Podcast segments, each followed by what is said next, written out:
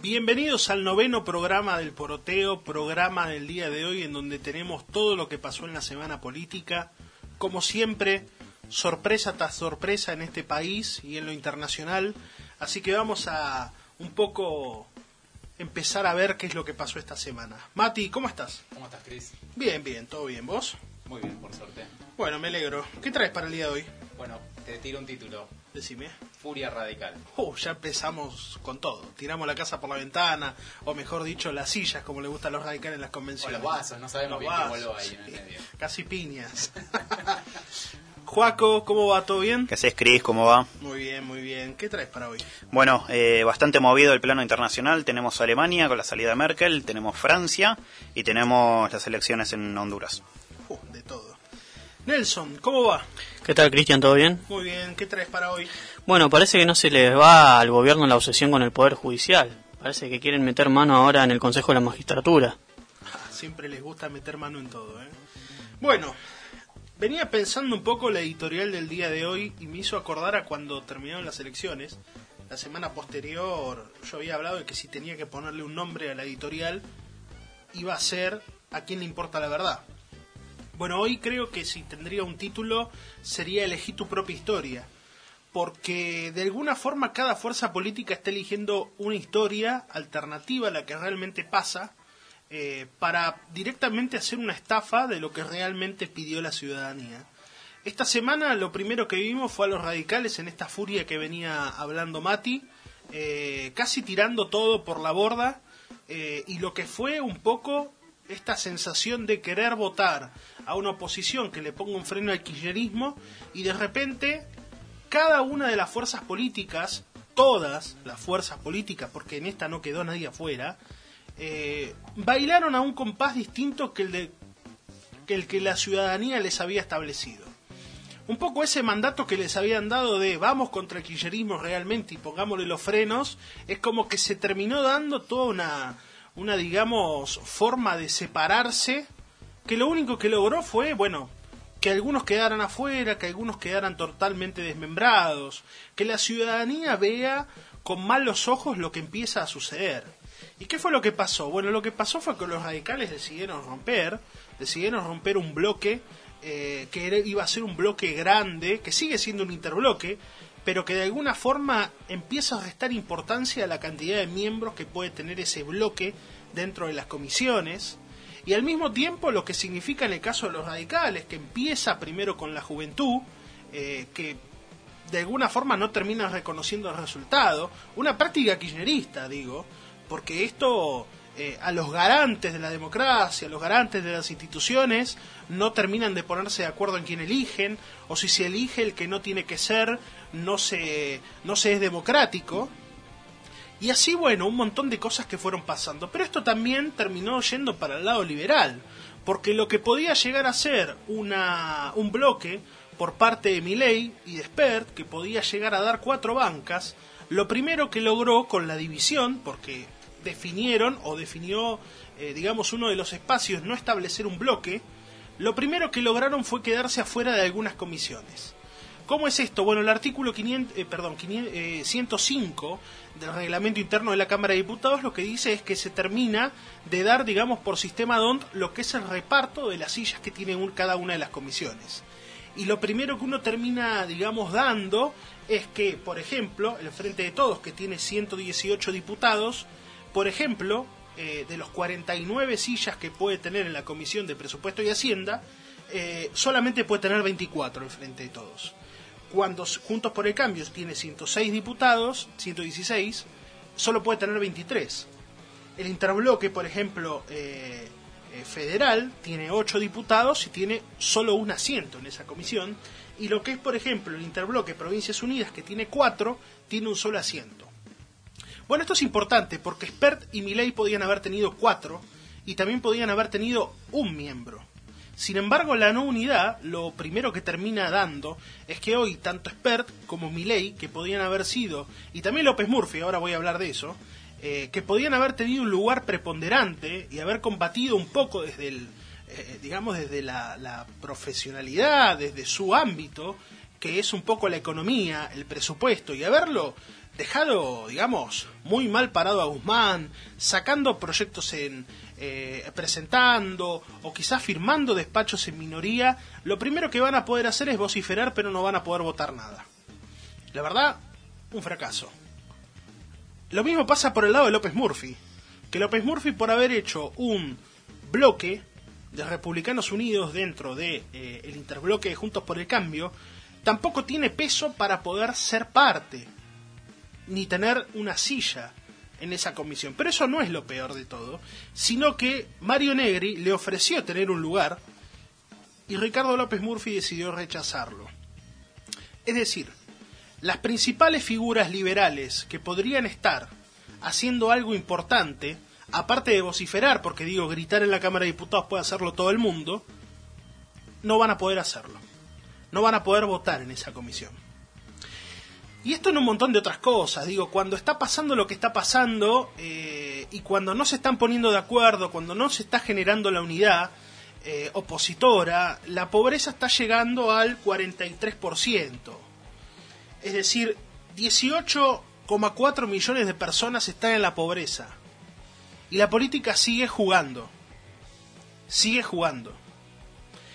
Al mismo tiempo, la cantidad de chicos pobres asciende a un 64,9%, casi un 65% de los pibes de 0 a 17 años son pobres, mientras que un 15% son indigentes.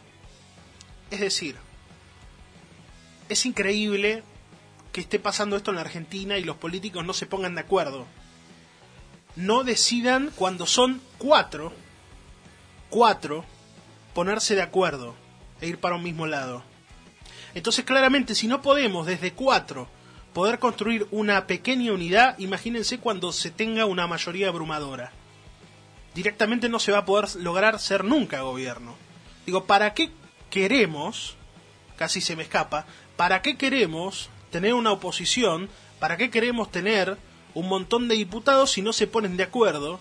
Y donde más batalla pueden dar, porque se la pasaron hablando esto en la televisión todo el tiempo, todo el tiempo, hoy no pueden votar una mísera cosa de esa comisión. Digo, tienen tiempo para poder unirse, tienen tiempo para poder hacer todo esto. Y cuando hablaba de elegir tu propia historia, me refería a los radicales, porque de Loredo, que es una persona que le gana, le gana efectivamente la interna a Mario Negri en, en Córdoba, sin embargo la interna partidaria la pierde con Mario Negri. Es decir, ¿cuál es la historia que vale? La de la ciudadanía, porque la ciudadanía no se mete en cuestiones de bloques. ¿O vale la partidaria? ¿Y qué sería la renovación partidaria? ¿Sería el Lustó? ¿Qué tiene atrás de él al Cotino Siglia? ¿El eterno operador radical que está atrás de todo lo que siempre pasa? ¿De qué renovación se habla? Y si hablamos de renovación, ¿qué pasa entonces con la juventud radical? Que la juventud radical hace 18 años la vienen teniendo los mismos y cuando se elige otra cosa termina siendo antidemocrática la cúpula. Bueno, parece que en este país eligen contar su historia, la que les conviene, cada uno, y el gobierno hace lo mismo, festeja la democracia, cuando son absolutamente antidemocráticos, pagando la fiesta al pueblo, trayendo a Lula, a Mujica, otra historia elegida mal, porque Mujica habló pestes de Cristina, sin embargo se elige al otro Mujica. Es decir, vivimos en una bifurcación constante en el cual pasa A o B y elegimos A o B según la circunstancia. Pero mientras tanto nosotros seguimos pagando los costos, mientras tanto nosotros seguimos viendo cómo se pelean. Y la verdad, no sé si el kirchnerismo va a poder irse como realmente queremos, o si realmente van a seguir, porque si todo parece que va hacia donde todo indica, hacia no ponerse de acuerdo, hacia no generar cuestiones mínimas básicas, realmente va a ser difícil sacarle el kirchnerismo, el poder. Margarita Stolbizer y Monzó tienen su propio bloque, solitos. Randazo se incorporó al bloque federal, que es lo que le da la posibilidad de poder tener, digamos, más asientos en las comisiones a, a este mismo bloque.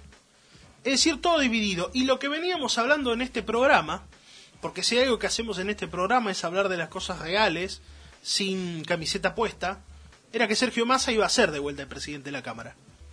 Y lo veníamos diciendo, aun cuando todos decían, no, no, no, no. Sí, lo fue, lo es. Sigue siendo el presidente de la Cámara. Y se habló cosas maravillosas.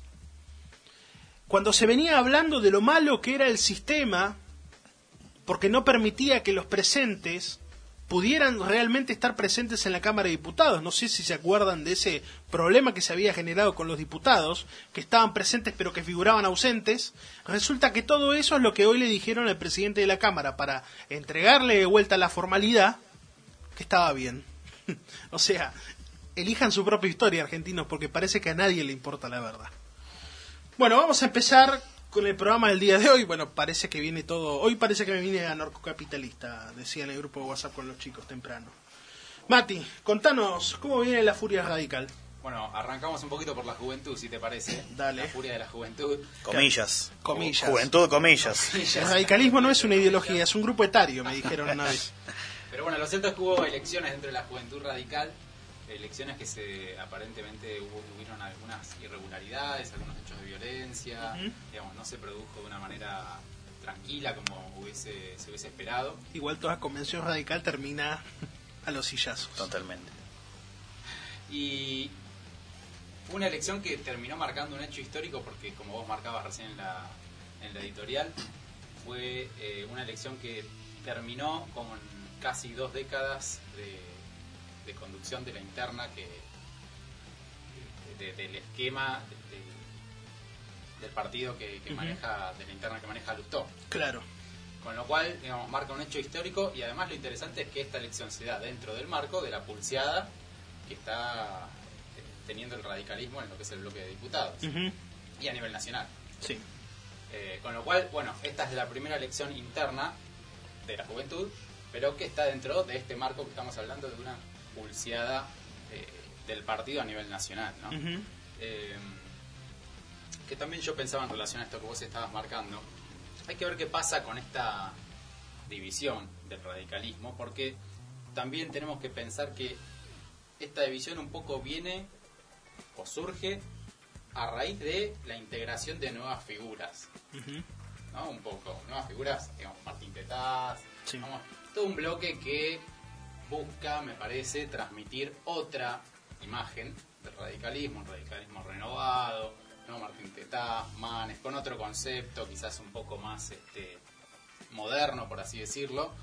Lo que pasa es que lo que hay que ver, creo yo, es que no siempre eso, no siempre la fuerza que tienen los candidatos electoralmente es la fuerza que tienen internamente para el partido. Correcto. ¿No? Es decir, no siempre lo que pesa para la gente en términos de cómo se venden los candidatos es lo mismo de cómo pesa eso dentro del armado político. Entonces, Sí. bueno, Pues, por ejemplo, nadie vota el Cotino Siglia. Y sin embargo, el Cotino Siglia tiene más poder que, no sé, que cualquiera. No, no, en esto, en esto tenés razón. Y aparte hay otra cuestión, ¿no? ¿Qué, qué es en definitiva la renovación? ¿La renovación son nombres o son ideas? Porque las ideas pareciera que son las mismas. Digo, no hay ningún tipo de, de cosa nueva. Y vos mencionaste a alguien interesante, porque la renovación para algunos radicales era Manes, y sin embargo Manes sigue siendo parte del viejo Springfield, vamos a decir. O sea, sigue siendo parte del viejo bloque radical. Sin embargo, no cortó y no se hizo del nuevo. Y quedó así un poco en el olvido. También desapareció un poco de las cámaras, Manes, en este momento. Claro, desapareció. La segunda de él en, en la lista Dar el Paso, que era Dania Tabela, fue de las que firmó con el grupo de De Loredo. Pero, pero también, digamos, la, la persona que había puesto inmediatamente Manes eh, se pasó para aquel lado, ¿no? No es que hizo mucho Manes en esto. En definitiva, lo que están haciendo es eh, boicotear un poco la figura de Negri, eh, que, que está bien, digamos, es una persona que, según Lustó, no tiene los votos. Puede ser real, porque en realidad la verdad es que Negri no es una persona que, digamos, gane mucho, porque ya ha perdido internas con Mestre, digo, la división que se ha dado al radicalismo de Córdoba ha sido un poco por eso también, pero eh, es como que no se ponen de acuerdo. Y hoy, de alguna forma, lo que ya están peleando, y lo llevan a la juventud, porque más allá de la cuestión etaria, los jóvenes partidarios siempre se terminan peleando en relación a lo que hacen en función de los grandes. Y hoy se está jugando el 2023, y esto está claro. Y está muy claro cuando Morales y Valdés terminan imponiéndose porque son los que proponen, digamos, la renovación en la juventud y el que gana, el que efectivamente termina ganando a pesar de que no es reconocido por el otro sector, contra el de Lustó que independientemente de que sea una figura nueva dentro del partido, es el sector que gobierna hace 18 años la juventud. Exacto. Así que bueno, lo cierto es que quien terminó siendo electa de la presidencia de la juventud es Valeria Pavón, correntina, ¿sí? este, es la, perdón, la directora de la, de la juventud de la provincia, secretaria general adjunta de la Juventud Radical y estudiante de abogacía de la, Universidad Nacional del Nordeste. Ajá. Que bueno, contaba con el, apoyo del Comité Central de la UCR y del gobernador local, eh, como mencionabas, Valdés. Valdés, exacto. Así es. Y como te decía, esto se da en el marco de la ruptura del bloque que hubo en la Cámara de Diputados, donde se anunció esta semana la, la- la- el lanzamiento de este nuevo bloque, digamos, de, de la mano de Lustó, que, que en realidad este bloque estaría eh, presidido por, por De Loredo, pero los componen De Loredo, Martín Tetaz, Jacobiti, Carla Carrizo, Dolores Martínez, Gabriela Brouwer de Koning, Victoria Tajeda, Pablo Servi, Alejandro Cacase, Dania Tabela, Marcela Antola y Martín Berjongaray. Aún los apellidos tienen. Ese me mató. este, y que hubo aparentemente un hecho bastante trascendental dentro de esto, porque cuando se anunció el lanzamiento de este, de este interbloque dentro de la Cámara de Diputados, se, se acordó una reunión cuyo objetivo supuestamente era, bueno, limar las asperezas, tratar de que esto no sucediera, este, pero que terminó pasando aparentemente todo lo contrario. Se, se dice que volaron cosas, se llegó a la violencia física Uh. y, y que terminó en un cruce directo entre Lustó y, Gerardo y Morales. Morales, exactamente. Parece donde- que si no lo tenían a Morales, eso iba a las piñas. Parece que sí, dicen que llegó a, revolear un vaso, que estalló y que Que se rompa pero que no se doble, ¿eh? Así que bueno, lo cierto es que la, la interna quedó bastante caldeada y quedó bastante, no solo caldeada, sino eh, no quedó ya tanto en términos como una especie de guerra fría, sino que quedó digamos, en, en- en una disputa directa entre Morales y Lustó. ¿no? Disputa donde, bueno, como decíamos, en la primera elección formal que tiene el partido la ganó Morales de, de alguna manera, ¿no? Claro. Es que se están acusando de ver cuál es el más cercano al kirchnerismo. Porque Lustó le dice a Morales, vos durante los dos primeros años de Alberto estuviste muy cerca y le convalidaste todo. Y Morales le dice, pero vos te olvidás de dónde venís, pibe. O sea, la 125, el estallido social que hubo por el muchacho este, cuando, cuando tenía unos rulos más, más ondeados. Eh, es como que viene un poco por ahí la cosa y, la verdad, digo, eh, yo nunca me voy a olvidar cuando, cuando el día después de las elecciones ya dividían el país en rojo y amarillo para mostrarse que eran muchos más y, y en definitiva ahora son muchos menos porque están totalmente divididos. Decilo, Juaco. Sí, y con lo que mencionabas en la editorial, ¿no? Me quedé pensando que en esto que nosotros dijimos que Massa iba a ser presidente de- nuevamente, efectivamente pasó, también avisamos que la UCR era muy probable que rompiera el bloque, así lo hizo, pasó. Eh, y- pero me parece que, en cierta forma, lógicamente lo perjudica a nivel de la interna y la organización propia que tienen ellos, pero también los está beneficiando porque en esto de lo discursivo que hablábamos nosotros eh, en los anteriores episodios, de presentarse como los grandes ganadores, tienen todos los focos encima hoy por hoy. Y ya no se habla ni del frente de todos, ni del liberalismo, sino todos estamos hablando del radicalismo y viendo qué pasa con ellos. Entonces, también me parece que se han construido una oportunidad, habrá que ver si la logran aprovechar o en este problema interno terminan llevándose puesto todo contra todos, pero me parece que tienen una gran oportunidad para reformarse y erigirse también, digamos, con una estructura que les dé justamente ese camino hacia el 2023 ya preparado mucho antes que todos los demás. Porque, o sea, todos los demás no tienen nada definido. Ni el Frente de Todos, ni el PRO, todavía no tienen nada definido.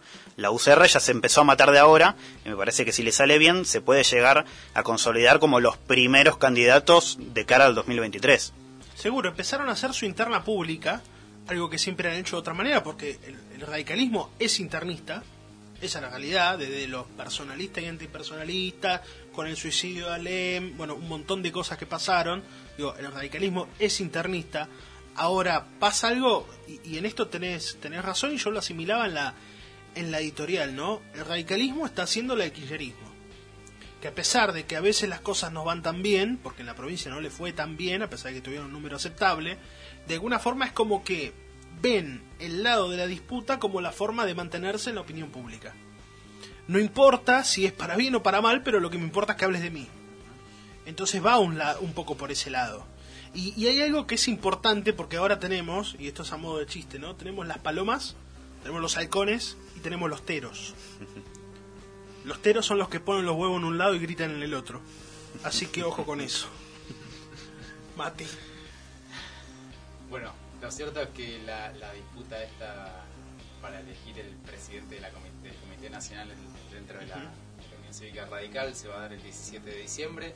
El poroteo interno supuestamente indicaría que, que correría Morales con una ventaja, pero bueno, vamos a ver qué pasa, habrá que esperar hasta esa fecha. ¿Y será que el sector, y esto es importante, ¿eh? ¿será que la principal beneficiaria de eso será Patricia Bullrich? Que tenía un acercamiento más importante con Morales. ¿Y será que dentro de la interna, incluso del PRO, Lustó, que es el, el, el amigo de la reta, será el que menos tenga para ganar ahí? Es importante. Ahora vienen las elecciones, ¿no, Mati? 17 de diciembre. El 17 de diciembre es la, la elección de quién va a ser el presidente de los radicales, quién va a ser el sucesor de Cornejo. Y esto es importante porque no lo hablé en la, en la editorial. Así como estaban todos los partidos que están dividiéndose, hay uno que no, ¿eh? El PRO sacó una foto el mismo día que se dividió el radicalismo. Se unieron, sacaron una foto, a pesar de todo lo que se venía hablando, digo, que si Ritondo era el, presidente de bloque o no, las divisiones y todo esto, lograron la foto de la unidad, algo que es importante. En medio de todo el clima de tensión que podía llevarse a Juntos por el Cambio un poco por encima, los del PRO dijeron, no, para, para, eso no es un problema de Juntos por el Cambio, es un problema del radicalismo.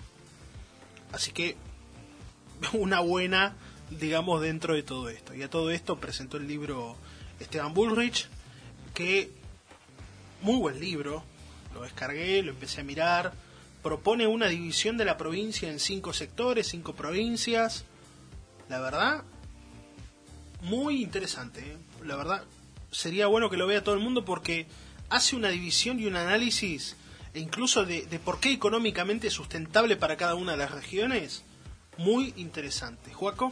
Ahora, con esto que decías de la foto también, eh, me parece, bueno, un simbolismo muy fuerte, ¿no? Porque el mismo día que, que pasó todo esto salió la foto, pero ahora también eso como sale a aceitar un poco más la división interna que hay con el radicalismo también.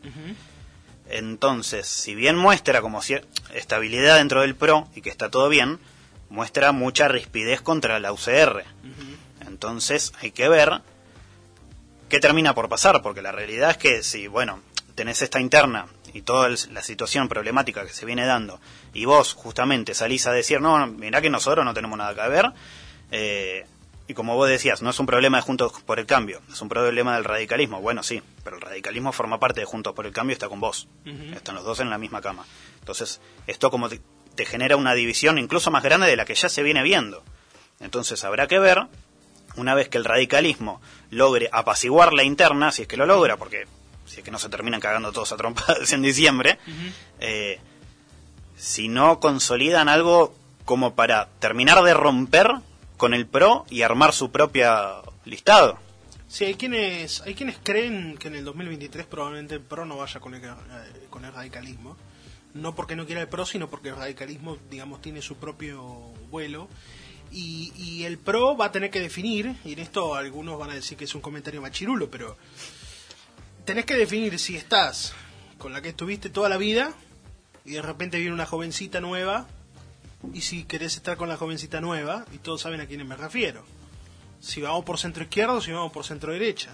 Vamos a tener que definir un poco hacia dónde se va. Y con eso también me parece que podemos pensar en la movida de López Murphy que le dijo que no a Mario Negri.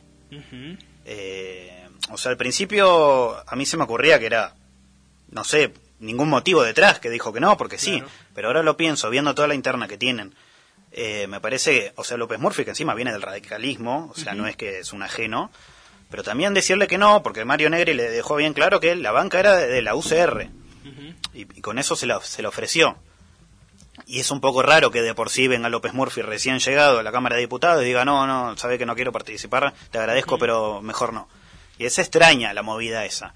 Ahora bien, viendo toda la interna que tienen, capaz que es como despegarse un poco, esperar y ver cómo es que se sigue jugando después. Ujú. Mati. Yo pensaba en relación a esto que estamos hablando, digo, después de, de las elecciones de noviembre, bueno, arrancó la carrera por 2023 Ujú. y es una carrera donde me parece que el radicalismo está parado en otro lugar como, como mira, yo creo que el radicalismo dentro del, del PRO es como esa, esa persona que está con el orgullo herido de haber sido grande alguna vez, pero que tuvo que meterse ahí para no dejar de existir, digamos. Es psicólogo este muchacho, chicos. Escuchen. Entonces, estuvo todos estos años con el orgullo herido de tener que agachar la cabeza y un poco, digamos, eh, seguir, digamos, la- lo, lo- lo que el PRO Le parecía que había que hacer, un poco aliándose a esa ala porque no se iba a aliar con, con el kirchnerismo. Y me parece que ahora, con la aparición de ciertas figuras, con esto que estamos hablando de que está teniendo más cámara, ¿no? que se está hablando más, digamos, bueno, se envalentonaron un poco los muchachos y quieren volver a ver si pueden por sí mismos, eh, que la estructura la tienen, ¿no? La estructura la tienen, que eso que- es algo que no tiene el PRO. No, es que vos tenés una casa radical en cada pueblito.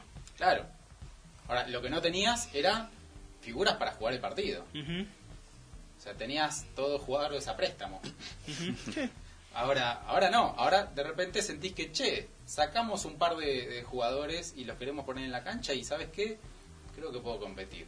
Entonces, esta gente está parada en otro lugar y vamos a ver cómo esto en estos dos años que quedan se empieza a dibujar en el tablero porque creo que va a ser muy interesante esa, esa disputa y, y para dónde va a ir también eh, el larretismo. Uh, ¿no? ¿Para dónde va a ir el larretismo en relación a esto que vos decías? Bueno, nos vamos a tirar más a centro izquierda, nos vamos a tirar más a centro, a centro derecha. Eso implica que... Vamos a comprar las dos, que también es esa, esa opción. a veces. Eso sería bastante de la Sí, sí, sí, totalmente. Sí, compramos todo, que entre todo acá. Sí. ¿sí? Va, va- vamos de, como hablábamos un poco la- la- en el episodio anterior, ¿no? Mm. Iremos hacia una hacia un neomenemismo, funcionando Milei, Esper como especies de auditores liberales como en su momento Ujú. fue Alzogaray, No estaría O- mal, ¿eh? o no, o vamos hacia un... Claro, porque si no la tenés a. Stolbizer de eso. Digo, la primera acción de Stolbizer fue caerse Sí. antes de entrar al Congreso. Increíble. Yo la verdad no puedo creer cómo Stolbizer está en la Cámara de Diputados. Ahora, cosa... ah, hay que ver para dónde se, se, se dirime toda esta cuestión, pero que también hay cosas que van pegando como coletazos. Hay una noticia que pasó, no sé si alguien, perdón si alguien iba a hablar de esto, pero una noticia que pasó medio eh, inadvertida en la semana, que fue esto de la, de la Fundación Mediterránea que le pidió a Melconian eh, que vaya armando un plan de salida.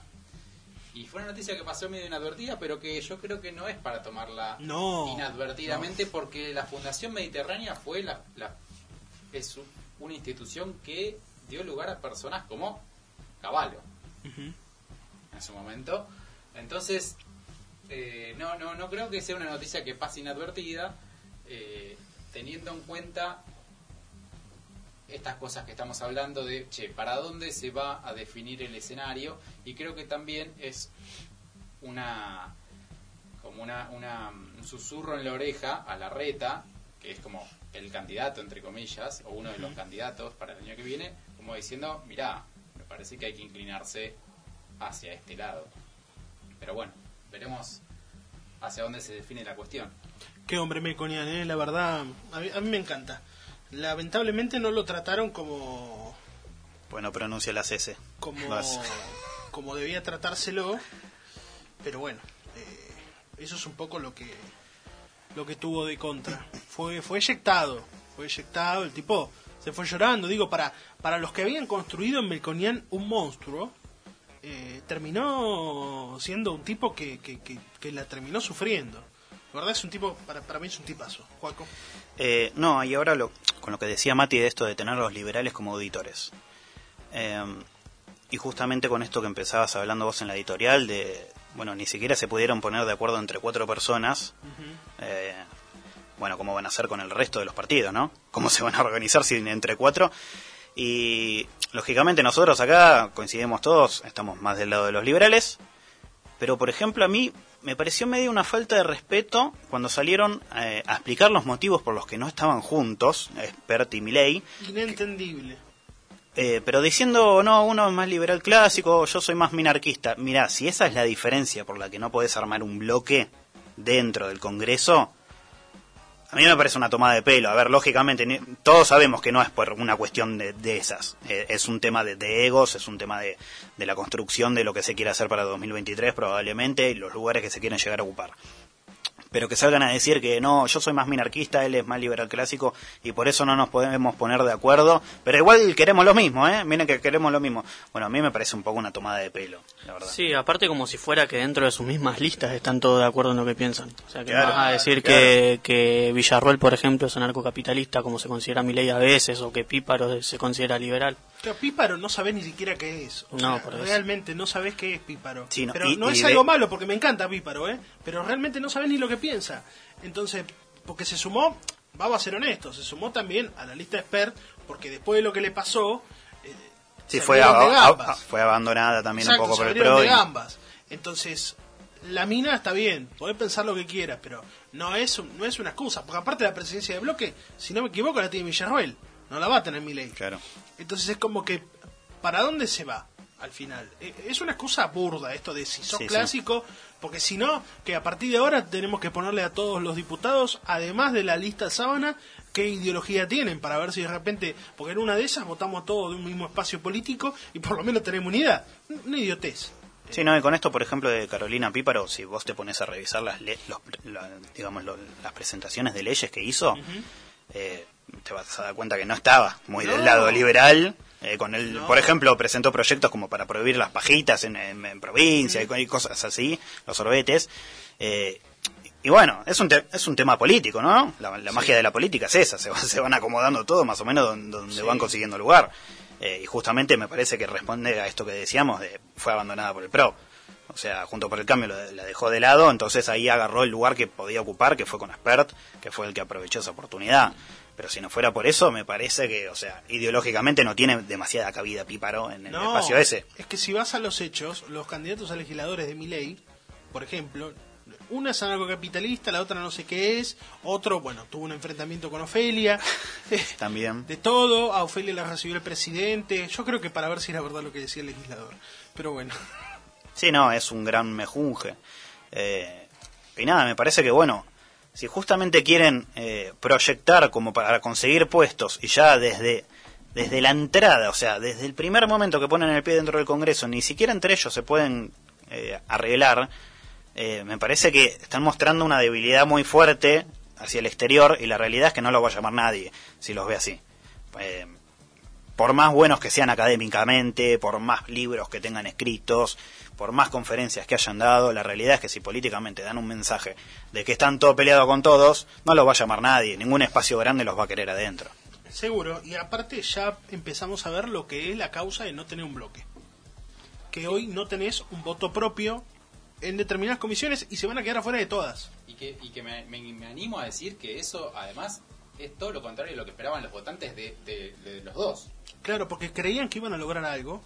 Digo, está bien, vos votás para, para creer que va a pasar algo, pero después ahora empieza, no va a pasar en el sector ideologizado, y perdón que te haya cortado, pero va a empezar a pasar que el votante que no está ideologizado, no está fanatizado, va a empezar a decir, pero al final, ¿qué hizo? ¿Logró algo? Porque la gente vota cualquier cosa. Y como vos votás un concejal que, que sus ideas parece que son para ser presidente y, un, y por ejemplo te dicen no vamos a sacar 500.000 policías los diputados nacionales cuando se hacen campaña y eso no tiene nada que ver con un diputado nacional. Vamos a ver si después no hay un clima de frustración o de decepción cuando ves que el legislador no puede hacer nada porque en realidad está atado de manos porque hay 200 y pico que tienen no tienen nada que ver con vos y encima ni siquiera tenés voto en la comisión. Hay que ver también eso que pasa eh, Nelson. Sí, es que también hay muchos de los votantes, como decía Mati también, de, de Milei y de Esper, que por ahí eh, pensaban que iba a darse esa unidad dentro del Congreso. De hecho, pensaban previamente que pertenecían al mismo espacio, porque porque dentro del conurbano, y, y en esto contribuyó, creo yo, mucho el, oficialismo a nivel nacional, o sea, el kirchnerismo, o el albertismo, como quieran decirle, eh, porque se veían mucho en el conurbano afiches de que estaban Milei y Esper juntos, entiendo que esto hacían una maniobra como para quitarle votos a Juntos por el Cambio. Y no todos los votantes necesariamente de Milei y Expert se, se podrían vincular estrechamente al liberalismo, podrían considerarse liberalismo. Creo que esto está claro y eh, dentro de esa, de esa, digamos, de ese desconocimiento, eh, podrían entender que estaban dentro de un mismo espacio y que lógicamente esperarían que se dé este, este vínculo dentro de la Cámara. De hecho, fue lo que dijimos nosotros, fueron los, los que lograron traccionar el voto descontento. O sea, lógicamente, no sé si será la mayor cantidad de votos liberales, pero el voto descontento es muy grande en esa masa. Y ese voto polula, digamos, no se queda en un lugar. Entonces hay que ver qué pasa con esto. Ya la primera, de que uno sea la libertad avanza y el otro sea avanza libertad, ya está claro, ya hay una división. no es solamente de dos letras y el orden, ya es una división. Entonces, estas cosas se van a empezar a profundizar. Aparte como que muestra cierto histeriqueo también ese cambio del orden de las palabras, en no ponerse de acuerdo, porque es algo muy obvio y que no pasa desapercibido. Ya de momento de que un día, después de las elecciones, expert le hayan preguntado quién va a dirigir el bloque, y él haya dicho 3-2, encima después no fue 3-2, fue 2-2, ya está. Lo que no tuvo en cuenta es que del otro lado había un arquero para los penales. Entonces, y así quedaron. Digo, pues también hay soberbia en el camino. Y hay que también bajar un poco contra eso. No solamente son la soberbia, no solamente son los bloques como se terminan conformando y que terminan haciendo, sino también el entorno. Algún día vamos a hablar del entorno, mamita querida. Pero bueno, vamos a dar por cerrado por un momento lo, hermoso de la política nacional y vamos a pasar un poco a la política internacional que no es lo mejor, pero bueno, por lo menos se fue el, nuevo integrante de los chalchaleros, se fue Merkel. Así Al fin se fue Merkel, muchachos. finalmente. La venían despidiendo hace un año ya. Sí. Fue interminable. 16 años le llevó salir de poder, pero bueno, finalmente llegó el día. Bueno, si, si la queremos comparar, podemos decir que es la dama de hierro, pero porque estaba soldada a la silla, ¿no? Me parece. Eh, sí, efectivamente le hicieron, los, le rindieron los honores correspondientes a, a todas sus muchas a las gestiones de la crisis, ¿no? Porque si es algo que tuvo Merkel, fueron crisis habidas y por haber. Eh, fue una crisis constante. Efectivamente, pero bueno, le, le, tocó por suerte para ella pilotear la, la máquina perfecta alemana, ¿no? Entonces más o menos pudo salir airiosa de casi todo lo que le, ha tocado. Eh, pero bueno, finalmente asumió Olaf Scholz eh, y bueno, ya empezaron a, ya dieron por sentado que la alianza, que nosotros lo, habíamos comentado, apenas habíamos terminado las elecciones alemanas, la alianza va a ser efectivamente la semáforo, que es el SPD, los liberales y los verdes, eh, justamente por los colores, ¿no? rojo, amarillo y verde. Eh, ¿Qué tiene de particular esto de las alianzas que también se votan internamente? Eh, que a nosotros nos puede parecer un poco extraño, tal vez, pero se presta consentimiento dentro de los integrantes de los partidos. Eh, y de hecho... Eh, mal que no tienen un lustro. sí, totalmente. Como lo lejos que están los radicales de, los partidos alemanes. Eh, pero bueno, efectivamente los verdes, eh, la mayoría dio un consentimiento del 80 y pico por ciento para, para armar este bloque. Eh, el SPD fue prácticamente el 98%, los, los, liberales también, así que bueno, ya queda conformado el poroteo dentro del, del Congreso alemán de esta forma, ¿no? Ya la gran mayoría van a ser parte de este bloque. Bueno, contanos un poco qué pasó en Francia, porque se, se empezó a candidatear a alguien en Francia que a mí me encantó ya el- el- la, la- Sí, un gran spot. la un gran spot. séptima, segundo movimiento de Beethoven, fue orgásmico. Totalmente. Eh, contanos de Seymour. Bueno, son, son dos noticias que van correlacionadas, me parece. Que una es justamente eh, la candidatura de Semur, que bueno, es un polemista, como le le gustan decirle en Francia, eh, justamente porque es un periodista, un comunicador muy polémico. Igual en Francia todo incomoda. Claro, todo, absolutamente todo. ¿no? O sea, opinás desde el centro y también incomodás. Nada viene bien en Francia, evidentemente. Eh, pero bueno, este Semur es súper nacionalista. Eh, bueno, acá sí capaz que podríamos usar el término ultraderechista porque es Claro. muy, muy nacionalista, Semur. Eh, muy polémico. y decidió finalmente tomar un poco las rien- el toro por las astas de la política y presentarse eh, a elecciones. Es periodista Seymour. Es periodista, efectivamente. ¿Qué pasa? En el contexto de esto, de esta candidatura, se celebraron las primarias republicanas y teníamos dos candidatos fuertes, que una era Valérie Pécresse y otro era Eric Ciotti. Ciotti lo que había dicho era justamente que él apoyaría la candidatura de, de Semur. ¿Por qué? Porque aspiraba a un giro mucho más a la derecha del Partido Republicano. Eh, una persona que, lógicamente, apuntando mucho más a la derecha de Le Pen, ¿no? ¿Qué pasa? Bueno, parece que no va a haber giros a la derecha, va a haber un poco más giros de la centro-izquierda con Pécresse, que ganó con el 61% de los votos la interna republicana y se quedó con con la presidencia. Así que, Que los republicanos son un partido de, de derecha. efectivamente, Conservadores sociales. totalmente, O sea, es como que es el partido de Sarkozy, sí, dicho sea de paso, y es como que ahora con Pécresse eh, se queda en el centro. Le Claro. habilita a Semur la posibilidad de llevarse todos los votos por derecha efectivamente. y, y de alguna forma hay que ver qué pasa con Le Pen, ¿no? Habrá que ver qué pasa con Le Pen. Que sí. Le Pen es, es como la carreo pero de derecha, como que siempre Sobre todo porque el- los tres partidos mayoritarios de izquierda también llamaron a la unión entre los tres. Eh, así que todavía no acordaron nada, pero sí está llamado el, digamos, a la unión. Y ahora, eh, lo de Semur, bueno, justamente, el candidato que, lo que dijo abiertamente que apoyaría a Semur como candidato a, a presidente, es el que perdió. Entonces ahí hay un mensaje interno dentro del, del partido que le dijeron, me parece que no, no queremos eso. Ahora bien, hay que ver si este Semur se, con- se consolida y logra crecer como lo hizo Trump en su momento, o sea, siendo una figura polémica, un poco outsider al tema de la política. Bueno, es llamativo que el primer acto haya tenido muchos manifestantes a favor, también en contra, pero muchos a favor, y llamó la atención porque no lo esperaban. Así es. Y me parece que bueno, está jugando con un efecto que fue el efecto Trump, el efecto Bolsonaro, que en, en realidad el efecto Bolsonaro no fue tal porque era una persona perteneciente a la parte política, pero se vio como eso, se vendió como eso. Eh, estos outsiders de, de derecha que llegan como para romper el status quo, ¿no? Eh, y bueno, todos empiezan de la misma forma. En general se presentan, son muy disruptivos y generan mucho rechazo Son ridiculizados. son ridiculizados, le pegan en la prensa por absolutamente todas partes, en la prensa nacional, en la prensa internacional. Si uno lee la nota de la BBC, parece que está frente a, no sé, Pinochet, pero la enésima potencia, básicamente con Semur.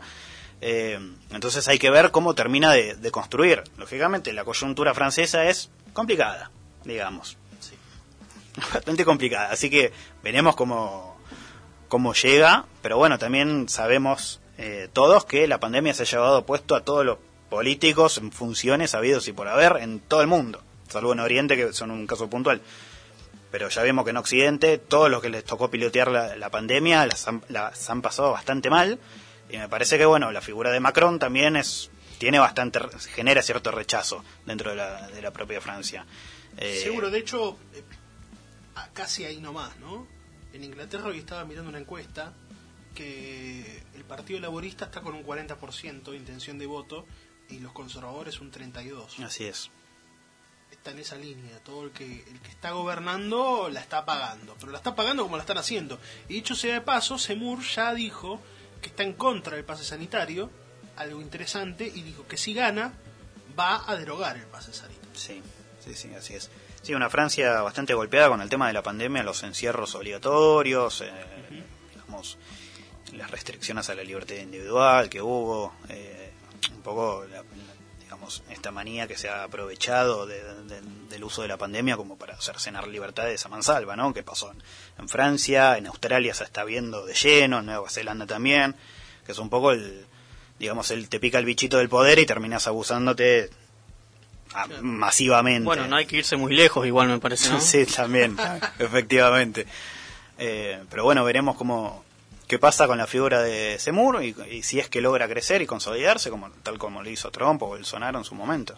Seguiremos atentamente los, los acontecimientos. Bueno, vamos a Honduras. Sí, para cerrar el plano internacional vamos a Honduras. Eh, bueno, se acabó la derecha en Honduras. Eh, giro a la izquierda y giro muy brusco, Pero muy brusco. pero de, de- de borrachera To- mal. Totalmente, sí, sí, clavaron los frenos de mano, dieron vuelta en U y dijeron "Me- por acá no. Eh, ganó Xiomara Castro con mucha diferencia, acá sí que fue por amplia diferencia, no fue como el C5N con Scioli, acá sí que fue por amplia diferencia con De, de Celaya, como de Kirchner, vamos a decir. Efect- sí. Castro de Celaya, que bueno, ninguno de los dos apellidos nos suenan bien, ¿no? A, no- a nosotros. Uno es Castro, que justamente eh, bastante tiene que ver con, le- con los Castro de Cuba, y bueno, y, y Celaya, que también, digamos, es una figura un poco negativa para nosotros. Eh, así que bueno, ganó con más del 50% de los votos, o sea, ganó ampliamente. Y bueno, eh, habrá que ver qué pasa con Honduras, ¿no? Eh, recordemos que, bueno, es la- mujer de Celaya, Celaya que tuvo un golpe de Estado en el 2009 justamente, ¿por qué? Porque se le daban eh, esta amistad con Venezuela, era de muy, muy amigo de Hugo Chávez. Me acuerdo Eh, que cuando nosotros votábamos en el 2009, ese día yo estaba fiscalizando, me acuerdo, abro Twitter y ya estaban avisando del golpe en Honduras. Así es, justamente que bueno, un golpe de Estado pues, por las relaciones carnales que se tenía con, con Hugo Chávez, ¿no?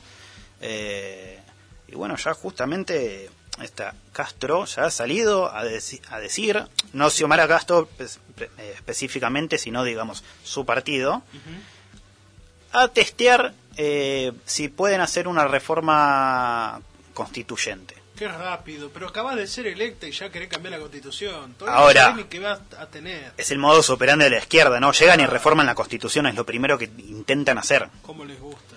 Es lo, siempre atinan a exactamente lo mismo. Lo vimos en Chile, lo, lo- lo vamos a ver ahora. Eh, de hecho, bueno, acá en Argentina tuvimos un sondeo apenas llegaba eh, que los tercera línea del kirchnerismo habían salido como a decir, che, me parece que hay que reformar la constitución. Zaffaroni, si no me equivoco, Sí, tiró ahí Por suerte, por suerte no pasó de sondeo. Eh, Pero efectivamente, si lo hubiera claro. pasado, ya Sí. lo empezábamos a sentir. Estaríamos sí, complicados. Pero bueno, es el modus operandi de, de toda la izquierda latinoamericana, ¿no? Llega, reforma la constitución, bueno, también lo, lo hicieron en Venezuela en su momento.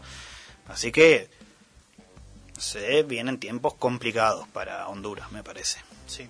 Es que pareciera que la izquierda intenta por ahí, pero en el único lugar en donde le funcionó fue en Chile, porque es el único lugar en donde anterior a la experiencia vivida no gobernaron ellos. Así es. Después en todos los lados gobernaron ellos. Entonces cambiar la constitución, echándole la culpa a la falta de igualdad, es difícil cuando vos gobernaste hace cuatro años o hace dos. o- Y hace también en. Chile tuvieron el efecto ciudadano, que no fue tanto a partir de la política, sino a, a través de la revuelta social que tuvo. sí, jugaron aparte con el independentismo, no de independencia, sino de independientes, y todos los independientes terminaron siendo izquierda. porque Efectivamente, y, bueno, lógicamente. y una ausencia de derecha, digamos, de salir a votar, que ya Así hay es. encuestas de Chile que no son tan buenas. Boric se baja de todos los, los debates, eh, está bastante, bastante fuerte eso, pero bueno, no hay ningún candidato Así es, que falte a un debate si cree que va a perder. así es, Entonces ya esa seguridad es un llamado de atención. totalmente. Y bueno, veremos qué, qué pasa. Veremos qué pasa. Bueno, Nelson, Consejo de la Magistratura, bueno, otro modus operandi, la justicia para el populismo. Otra más. Sí, parece que, que las fiestas para demostrar una realidad que no es, no es la única obsesión del gobierno, ¿no? sino también meter mano un poco en la justicia, ya sea de manera directa o indirecta, como es este caso. Para quienes no conocen qué es el, Consejo de la Magistratura, es un organismo, digamos, que tiene rango constitucional, no está previsto en el artículo 114 de la Constitución Nacional, que justamente em, le otorga las em, facultades de proponer el nombramiento de jueces de tribunales inferiores y además ejercer facultades disciplinarias sobre los magistrados, o sea, que es, digamos, un organismo bastante importante dentro de lo que es el Poder Judicial, porque justamente cumple estas funciones, ¿no? Y justamente quien controla los organismos, los, los tribunales inferiores del Poder Judicial. Eh, y bueno, yendo, digamos, aclarando un poco esto, eh, lo que propone el, Gobierno Nacional ya se mandó, de hecho, al, al, Congreso, eh, se trataría primero en el Senado, es un proyecto de ley justamente que propone ampliar la cantidad de los miembros de este Consejo de la Magistratura, ¿sí? Eh, bueno, la ley vigente es la ley 26.080, que justamente establece que eh, actualmente se componen por 13 integrantes el Consejo de la Magistratura, dentro de los cuales son eh, tres jueces del Poder eh, Judicial a nivel nacional, seis legisladores, tres, digamos, diputados nacionales y tres senadores, y, bueno, dos abogados de la matrícula federal, un representante del Poder Ejecutivo Nacional y un representante del ámbito académico y científico. Bueno, la nueva ley que se pretende, digamos, eh, no sé, que se pretende tratar, digamos, ahora en el Congreso, eh, justamente lo que quiere es ampliarlo a 17 integrantes. Recordemos que hasta ahora se componen por 13, ¿no? Como decíamos recién. Y justamente eh, salió a hablar Gabriela Cerruti en este sentido, a aclarar, digamos, algunas cuestiones de lo que pretenden modificar con esta nueva ley. Eh, y básicamente lo que quieren ampliar es, son los estamentos de, eh, que involucran a los jueces, a los abogados de la matrícula federal y a los académicos. O sea, lo que quieren hacer es sumar otro integrante representante de los jueces, dos abogados de la matrícula federal y un representante más del ámbito científico. Y bueno, en sencillo, gente de ellos. Y em, podría decirse que sí porque, bueno, bajo, digamos, la excusa de darle más eh, perspectiva de género, porque lo que pretenden hacer justamente es em, tratar, digamos, de equilibrar en ese sentido la, el Consejo de la Magistratura agregando más mujeres pero digamos el trasfondo que puede haber ahí lógicamente puede darse en el marco que vos me decías eh, y bueno atajándose de alguna manera para los comentarios del tipo que hacías recién dicen que justamente estos estamentos están por fuera de lo que es la política no como el caso de los legisladores y, por ejemplo, los representantes del ámbito del Poder Ejecutivo. Inchequeable porque la política sabemos que traspasa todos los ámbitos, ¿no? Eh, sí, más en estas cuestiones, sobre todo nadie va a regalar nada gratis. Así que bueno, veremos qué se vota, si dan quórum la oposición o no, después digamos de que sabemos cómo quedó compuesto el Senado ahora y demás, eh, y si efectivamente se puede llegar a, a modificar en este sentido el Consejo de la Magistratura. Que siguen por parte del kirchnerismo las avanzadas contra la justicia, que es el sueño húmedo de Cristina que tuvo toda la vida cuando quiso democratizar el Poder Judicial, eh, que bueno, justamente el Poder Judicial, el, el, gran chiste del Poder Judicial es que es antidemocrático, ¿no? O sea, no, se eligen justamente para, para hacer el contrapeso de aquellos poderes que sí. Eh, y bueno, con esto del Consejo de la Magistratura salió Martín Soria, que es el ministro de Justicia, como a apurar un poquito la, la Corte Suprema diciendo... un poco patotero el ministro. Un poco bastante, sí, no, lo podríamos asociar un poquito a Moreno, me parece, con las formas. O a su madre. Eh, que bueno, que justamente nosotros decíamos, ¿no? En uno de los capítulos volvieron las formas del morenismo, me parece. No el mío, eh, claro. el de Guillermo, el de Guillermo. El, de, el del revólver arriba de la mesa. Eh, pero sí, justamente salió a declarar, bueno, sí, me junté con los miembros de la Corte. Eh, y dijo textualmente, si alguien esperaba que fuera a sonreír y a tomar café, no es mi estilo, como muy prepotente, me parece. Salió la madre Soria. ¿Saben por qué lo digo, no? la madre de Soria fue el que, la que mató a su esposo, que era el gobernador justamente. Sí, sí, sí. Pero bueno, es un día de Año Nuevo, o Navidad, no recuerdo bien, y, de repente empezaron a, llamar a la policía, las ambulancias y, y la mujer Soria mató al gobernador. Sí. De ahí salió. Una fiesta complicada tuvieron en familia, me parece. Lean esa nota. Sí. Eh, pero sí, tiene estas formas prepotentes y salió a decir como que la Corte no se iba a animar a declarar la constitucionalidad de la Dicho ley. sea de paso, O perdón. sea, no los- se va a animar.